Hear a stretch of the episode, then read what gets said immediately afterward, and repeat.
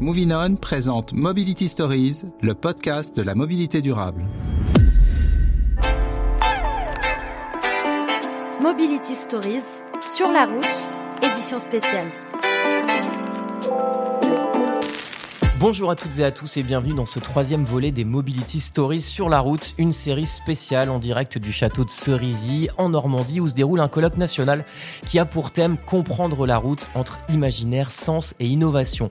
Des chercheurs, des scientifiques, des experts, des historiens se succèdent autour des micros de l'Express et de Movinon à l'occasion de quatre épisodes originaux. La route, une invention humaine qui a révolutionné nos sociétés. Elle a permis de faciliter les déplacements, de développer le commerce, l'industrie, de rapprocher les gens. Symbole de liberté, de découverte, de progrès, elle est pourtant aujourd'hui au cœur de préoccupations environnementales croissantes. Notre rapport à l'automobile évolue et par ricochet, la question de la durabilité de nos infrastructures routières devient cruciale et fait les gros titres de l'actualité, notamment à l'occasion des protestations en avril dernier contre la construction d'une nouvelle autoroute de 53 km entre Toulouse et Castres. Existe-t-il donc une défiance montante des citoyens envers la route? Est-ce que la route peut vraiment se transformer pour embrasser les objectifs de transition et de sobriété? Bref, sommes-nous arrivés au bout de la route? C'est le titre de ce troisième épisode de notre série spéciale en direct des colloques de Cerisy. Je suis Antoine Perrin. Vous écoutez Mobility Stories, le podcast de la mobilité durable proposé par Movinon en partenariat avec l'Express.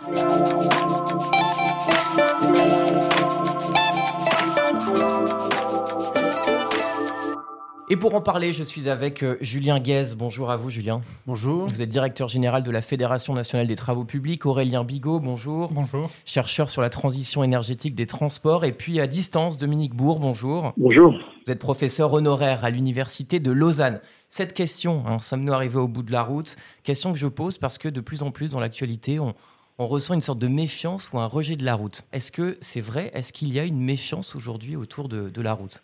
Aurélien Bigot. Je pense en effet, en tout cas, que les projets routiers sont de plus en plus contestés. Ça, on peut le voir, et c'est euh, une tendance qui est assez importante ces dernières années. On le voit sur les différents projets routiers.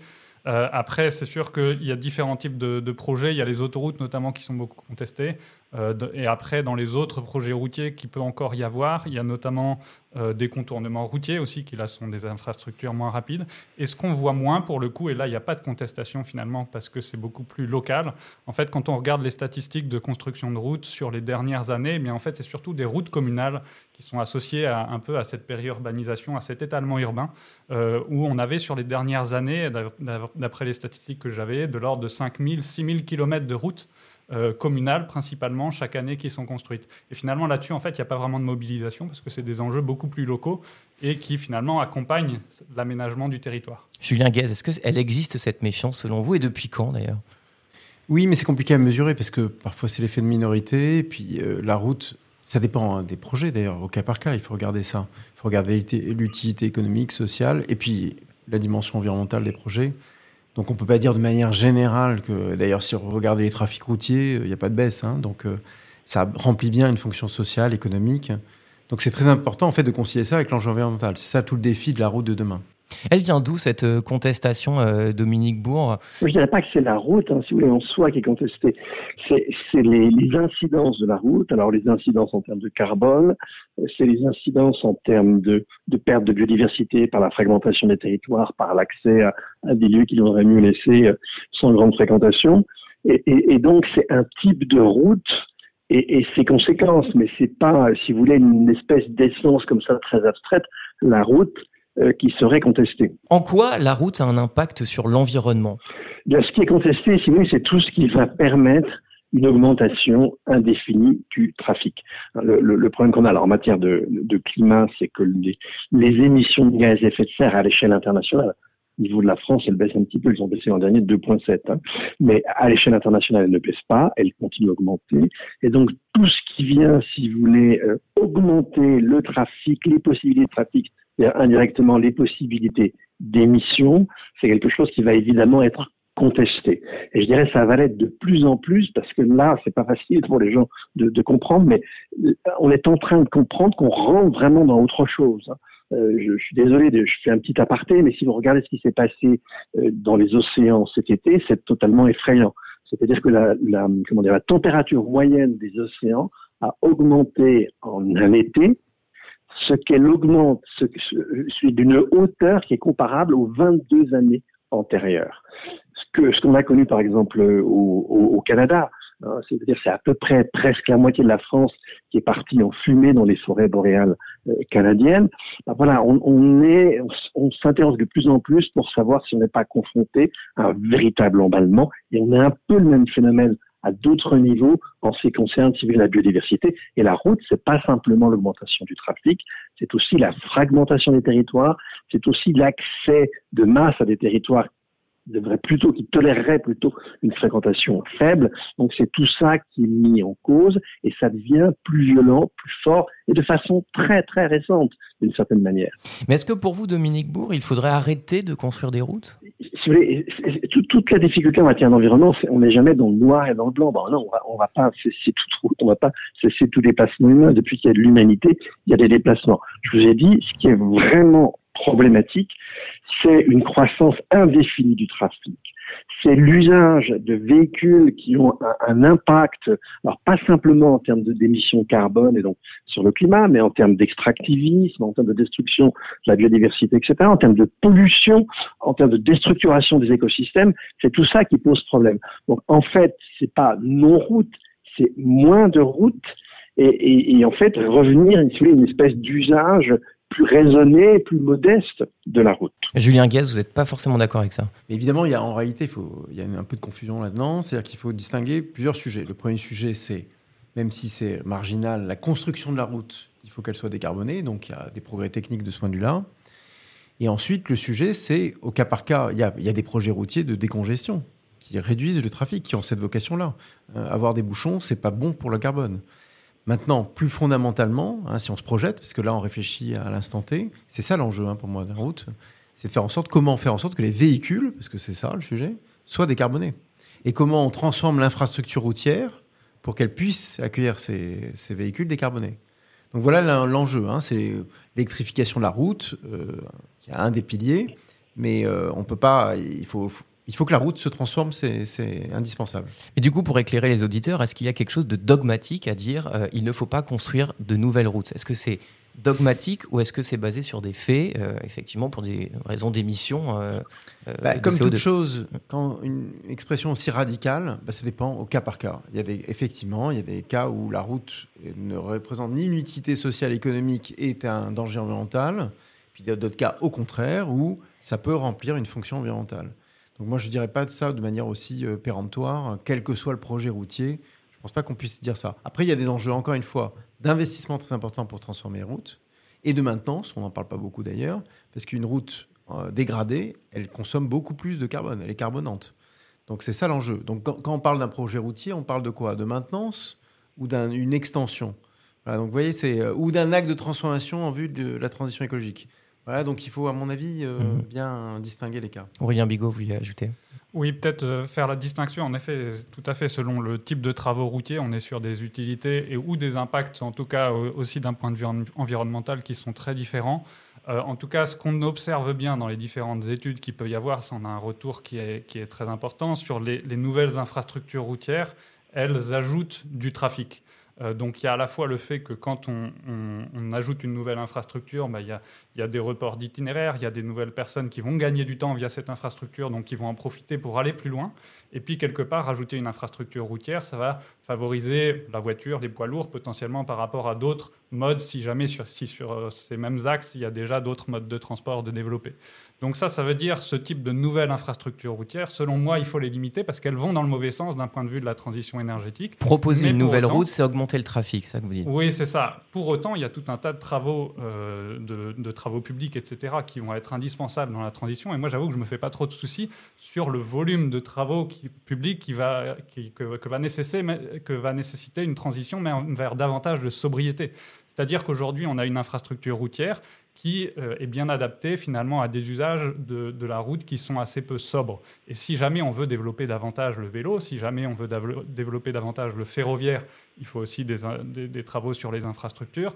Euh, pour le vélo, par exemple, c'est des nouvelles pistes cyclables, c'est aussi des fois transformer certaines routes pour que ce soit davantage sécurisé. Et ça, ça fait tout un tas de travaux publics à faire. Il y a aussi la, rénovation, bien évidemment, qui, qui, doit toujours aussi être réalisée. Donc, il y a encore énormément de travaux publics, mais selon moi, il faut choisir lesquels. Euh, et il y a un enjeu de transformation très fort, mais euh, il faudrait idéalement ne pas trop rajouter de, nouvelles routes qui ont tendance à aller dans le mauvais sens. Symbole évidemment de la route qu'on utilise pour aller vite euh, et qui utilise beaucoup de carbone, c'est évidemment l'autoroute. Alors quand je dis sommes-nous arrivés au bout de la route, peut-être qu'on est arrivé au bout de l'autoroute, Julien Gaz. Mais elle aussi, elle doit se transformer hein, en vue de la transition écologique. donc il y aura des investissements très importants pour décarboner les routes, les autoroutes. Et c'est ça le vrai enjeu de la route. C'est pas mon avis de ont testé quelques projets. D'ailleurs, il y a peu d'extensions routières en réalité. Quand on regarde, il y a peu de projets de développement. En revanche, donc c'est un épiphénomène. Mm. Le vrai sujet, et d'ailleurs encore une fois, il faut regarder au cas par cas. Euh, est-ce que est-ce qu'il y a un danger environnemental Est-ce qu'il y a une utilité Donc il faut concilier ces, ces objectifs-là. En revanche, le vrai sujet, c'est l'investissement massif que nécessite la transformation des routes et des autoroutes. Et là, on n'en parle jamais. Or, or c'est ça l'enjeu. Le, et l'enjeu, évidemment, c'est articulé avec la décarbonation des véhicules. Je répète, hein. là vous parlez de la route. En réalité, imaginez un instant que la construction à la route est décarbonée et que les véhicules qui sont sur la route sont décarbonés, on ne ferait pas du tout la même mission et vous serez en train de dire, bah, il faut au contraire, ça devient la voie la plus décarbonante, la, voie de mobilité la plus décarbonante. Donc vous voyez la perception. Et donc c'est très important, de, à mon avis, de réaliser ces investissements et ces progrès techniques. Dominique Bon, vous êtes d'accord avec ça? Alors, je nuancerais quand même déjà, effectivement, il y, a, il y a la règle générale et il y a des cas particuliers. La règle générale, plus vous créez de tuyaux, ben, plus il y a de choses qui passent dans les tuyaux. Donc, plus vous augmentez le trafic, plus vous augmentez les, les, les émissions. Alors, il y, a, il y a des cas peut-être où effectivement, peut-être une nouvelle infrastructure peut, peut, avoir son sens, mais il faut que ce soit absolument fondé. Maintenant, non, le, le, le, le problème, il est beaucoup plus global. Il est, si vous voulez, sur la, le surcroît de consommation énergétique qui est le nôtre. Alors effectivement, ça veut dire l'électrification, c'est une bonne chose, bien sûr, puisque un moteur thermique, c'est un rendement de 30% grosso modo, et, vous êtes pratiquement à 90 avec un moteur électrique. Donc c'est préférable. Eh bien, c'est hyper consommateur. Alors à commencer de cuivre, et puis de toutes sortes de matériaux semi-précieux. Et c'est là qu'est le goulot d'étranglement. Et si on fait attention à l'ensemble des paramètres environnementaux, bah, de toute façon, c'est notre consommation moyenne d'énergie qu'on va devoir baisser, y compris avec l'électrification. Donc en fait, oui, la logique du toujours plus n'a pas de sens, c'est pas facile à comprendre, ça implique des renoncements. Socialement, c'est pas évident du tout organisé, mais c'est vital et on va s'en rendre compte de plus en plus. Le Pays de Galles a récemment interdit toute nouvelle route sur son territoire en prévision de la COP 26. Est-ce que ça, c'est pas symptomatique euh, d'un rejet de la route euh, par nos sociétés? Aurélien Bigot Disons que cette décision-là montre que ces, infrastructures rapides de longue distance sont de plus en plus contestées. Il faudrait voir est-ce qu'ils continuent à construire des plus petites routes, comme j'évoquais. Il y a aussi d'autres plus petites routes qui sont toujours en, construction également et qu'on voit moins pour le coup. Euh, mais la question, c'est euh, euh, en effet sur, ce type de, route-là, en effet de, pouvoir bah, limiter ces, nouvelles infrastructures, mais après il reste toutes les autres infrastructures qu'il faut à la fois développer, transformer, etc. Et aujourd'hui, c'est plus là que se situe l'enjeu. Ça a été cité tout à l'heure. Dans tous les cas, des autoroutes, on est arrivé un peu euh, presque sur un plateau dans, le, kilométrage d'autoroutes en France. On est quasiment à 12 000 km d'autoroutes. Et ça, finalement, on est sur quelques projets restants, qui des fois d'ailleurs sont des projets qui datent d'il y a 10, 20, 30 ans, etc. Euh, mais euh, la priorité, finalement, ce serait presque souhaitable d'arrêter ces, quelques projets qui restent et puis de se concentrer sur cet énorme chantier de la transformation. Là-dessus, on était tous d'accord que c'est ça aujourd'hui qui est le, le finalement le, la plus grosse partie du travail qui est à faire pour transformer ces, les, usages qu'il y a sur la route. Est-ce que c'est souhaitable de penser comme ça, Julien Guest, euh, comme le Pays de Galles, de dire allez, on interdit toute nouvelle route? Ben, C'est une forme de réflexe et puis un peu aussi, sans doute, un peu de démagogie politique. Parce que la réalité, c'est que, encore une fois, si on transforme la donne sur les véhicules euh, décarbonés, euh, là, je ne parle pas de nouveau c'est-à-dire qu'il faut regarder. Oui, parce qu'une route, c'est, enfin, une nouvelle route, c'est aussi euh, bah, remplacer, euh, voilà, mettre une bande de bitume sur un champ. Il y, a, quand même aussi euh, cet aspect-là dont, on n'a pas parlé, d'artificialisation des sols, etc. Il y, a encore une fois plein de cas de figure. Aujourd'hui, si on regarde, si on fait le constat, il y a peu d'extensions, il y a peu de projets de développement routier ou autoroutier. Il y en a quelques-uns. Il faut regarder effectivement les enjeux, hein, si ça bilan coût avantage, hein, c'est traditionnel. mais c'est pas, c'est assez marginal, honnêtement. Et, ce qui me frappe, c'est que l'enjeu numéro un pour la transition écologique, c'est transformer ces routes et transformer les véhicules. Et ça, ça nécessite des investissements et surtout, voilà, qu'on travaille sur ce sujet. Si on se focalise uniquement sur l'arrêt de l'extension de certains projets, à mon avis, euh, c'est le bout émergé de l'iceberg et on ne traite pas les questions de fond. Dominique Bourg, est-ce que ça veut dire que euh, ma génération, puis euh, celle d'après, ne verra plus de nouvelles constructions de routes qui pourront, alors en Europe en tout cas, qui pourront permettre de rejoindre un, village, un autre village avec une route meilleure, plus grande? Ça, ça, ça, on le verra plus? Oui, alors pas, de route supplémentaire.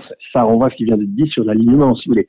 Euh, quand le Pays de Galles interdit toute nouvelle route, c'est une décision qui est forte, parce qu'en fait, si vous ne la prenez pas, eh bien, vous continuez à ne pas faire ce que vous dites et à ne pas remplir vos objectifs.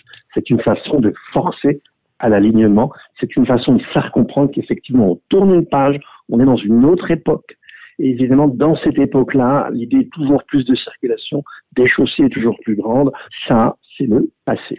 Julien Guez oui, mais là, là, encore, on mélange les véhicules avec euh, la route. Euh, quand on parle de, de, mobilité douce, ça passe sur la route, quels que soient les scénarios d'ailleurs qu'on fait. Parce que le train, il va pas pouvoir irriguer toutes les populations, ça va pas répondre à tous les besoins de mobilité, ou alors on arrête la mobilité, mais c'est un changement de paradigme social considérable dont on mesure pas, à mon avis. Il faudrait faire une émission entière sur les conséquences sociales, politiques, économiques de ce genre de projet de société, à mon avis, qui sont loin d'être négligeables. Donc moi, je suis plutôt pour remplir, essayer de remplir tous les besoins. C'est-à-dire, évidemment, c'est pas seulement une contrainte environnementale, c'est réussir le défi de l'environnement, c'est en même temps répondre aux besoins des populations. Euh, alors certes, le mot de sobriété est beaucoup utilisé, je ne sais pas très bien en réalité, il y a plusieurs exceptions, honnêtement. Il y a ceux qui considèrent que, euh, si vous prenez d'ailleurs sur d'autres euh, images, c'est la fin des excès. On peut tous se rejoindre là-dessus. En revanche, d'autres voient une forme de justification d'une euh, démobilité, euh, d'une décroissance des usages, etc. Jusqu'où on va comme ça? Parce que dans ce cas-là, c'est plus une transition, c'est un projet de société, on reste comme ça. Moi, je pense que, et je le vois dans mes entreprises, hein, puisque je fédère des entreprises qui font beaucoup d'innovation, déjà sur l'acte de construction des routes, on décarbone énormément, hein, c'est-à-dire que, et ça va très vite. Il y a vraiment une accélération. Et euh, je date ça de 4-5 ans, mais les choses sont prises au sérieux ici comme dans d'autres domaines. Hein. Euh, et puis après, il y a euh, les constructeurs automobiles hein, qui doivent faire des progrès. Je n'ai pas la connaissance scientifique qu'il faut, mais quand on dit euh, ça c'est du passé, moi j'aimerais parler du futur. Et je pense que peut-être que le futur va rendre ce qu'on prétend aujourd'hui à l'instant T comme, comme des solutions qui ne paraissent pas d'avenir, les réconcilier tout ça avec avec les enjeux d'avenir. Voilà, donc je pense qu'on va un peu trop vite en besogne. Évidemment qu'il faut serrer les sujets. Il y a des enjeux de maintenance et d'entretien dont on ne parle pas assez et si on veut décarboner, il faut passer par là. Il y a des enjeux de transformation et, il y a des projets, euh, on en parle d'ailleurs dans le cadre de ce colloque, euh, je crois cet après-midi. Il, est très important effectivement euh, de, répondre à ce défi. Et effectivement, on, on, se polarise sur quelques projets routiers ou autoroutiers en oubliant les enjeux essentiels. Finalement, c'est la question sous-jacente quand on dit, comme le Pays de Galles, on arrête de construire des routes et on arrête de construire de nouvelles routes. C'est en gros, on dit à la société, essayons d'arrêter d'utiliser euh, la route. Mais du coup, ça, Aurélien Bigot, est-ce que c'est vraiment possible Et est-ce que c'est surtout souhaitable? Disons qu'il y a différents leviers qu'il va falloir qu'on sollicite dans la transition des mobilités. Un de ces leviers-là, dans la stratégie nationale bas carbone, il y a cinq leviers. Le premier d'entre eux, c'est de questionner, de, de voir comment on pourrait modérer la demande de transport, en gros les kilomètres parcourus. Et ça, ça veut dire, en effet, il y a plusieurs moyens de le faire et il y en a qui sont plus ou moins acceptés. Si jamais on veut que euh, les personnes aient à disposition, proche de chez eux, finalement, à la fois les emplois, les services, les commerces, etc., eh bien, ça veut dire déjà, il faut repenser l'aménagement du territoire pour voir comment on peut essayer, autant que possible, on ne reviendra pas à des modes aussi locaux qu'il y a 200 ans, bien évidemment, mais d'avoir un peu plus de proximité euh, dans les modes de vie, dans l'aménagement du territoire. Donc ça, c'est déjà un, levier à prendre en compte. Et dans cette logique-là, si on ne cherche plus à avoir toujours plus de trafic, toujours plus de distance, mais plutôt de retrouver de la proximité, bien évidemment, construire de nouvelles autoroutes, ça ne s'inscrit pas dans cet objectif-là. Donc c'est voilà, une composante ou une manière de voir ce sujet-là. Et puis après, dans les transformations des usages sur ces routes-là, eh bien, c'est de faire en sorte qu'on euh, utilise davantage de transports en commun dont une partie sont sur la route, il y a aussi le ferroviaire, mais il y a une partie de, de bus, de cars qu'il va falloir aussi développer. Le vélo, c'est aussi finalement sur la route. La marche, qui peut être davantage développée aussi pour des déplacements de courte distance, c'est aussi via des infrastructures routières. Donc c'est pour ça qu'on voit qu'il y a la Et puis les nouveaux modes de déplacement, les toutes petites voitures, les voiturettes, Exactement. etc. Oui, Ça, tout- c'est encore dans les autres leviers, le fait de mieux partager les véhicules, le covoiturage. Donc, en effet, les voiturettes, euh, des véhicules qu'on peut appeler un peu intermédiaires entre le vélo et la voiture. Donc, on voit que le vélo se transforme. Il y a de plus en plus Mm. de vélos différents, vélo cargo, vélo assistance qui permettent électrique. d'aller un peu plus loin, etc., Ouais. qui permettent d'aller un peu plus vite, un peu plus loin. Et puis après, ce- cette question de l'électrification aussi qui est là. Euh, en gros, à l'avenir, ce sera beaucoup plus des véhicules électriques. Il faut que ce soit des véhicules assez sobres, notamment pour, euh, pour les voitures ou pour des véhicules encore, euh, encore plus sobres que ça, encore plus légers.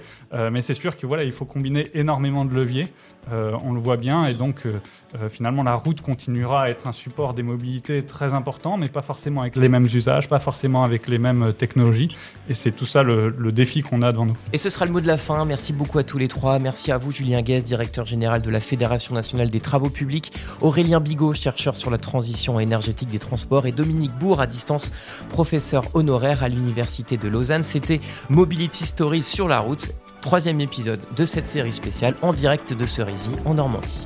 Et puis sachez que tous les podcasts Mobility Stories sont disponibles sur vos plateformes d'écoute habituelles comme Spotify, Deezer ou encore Apple Podcasts. Pour découvrir tous les travaux de Movinon et pourquoi pas rejoindre l'écosystème mondial de la mobilité durable, rendez-vous sur movinonconnect.com.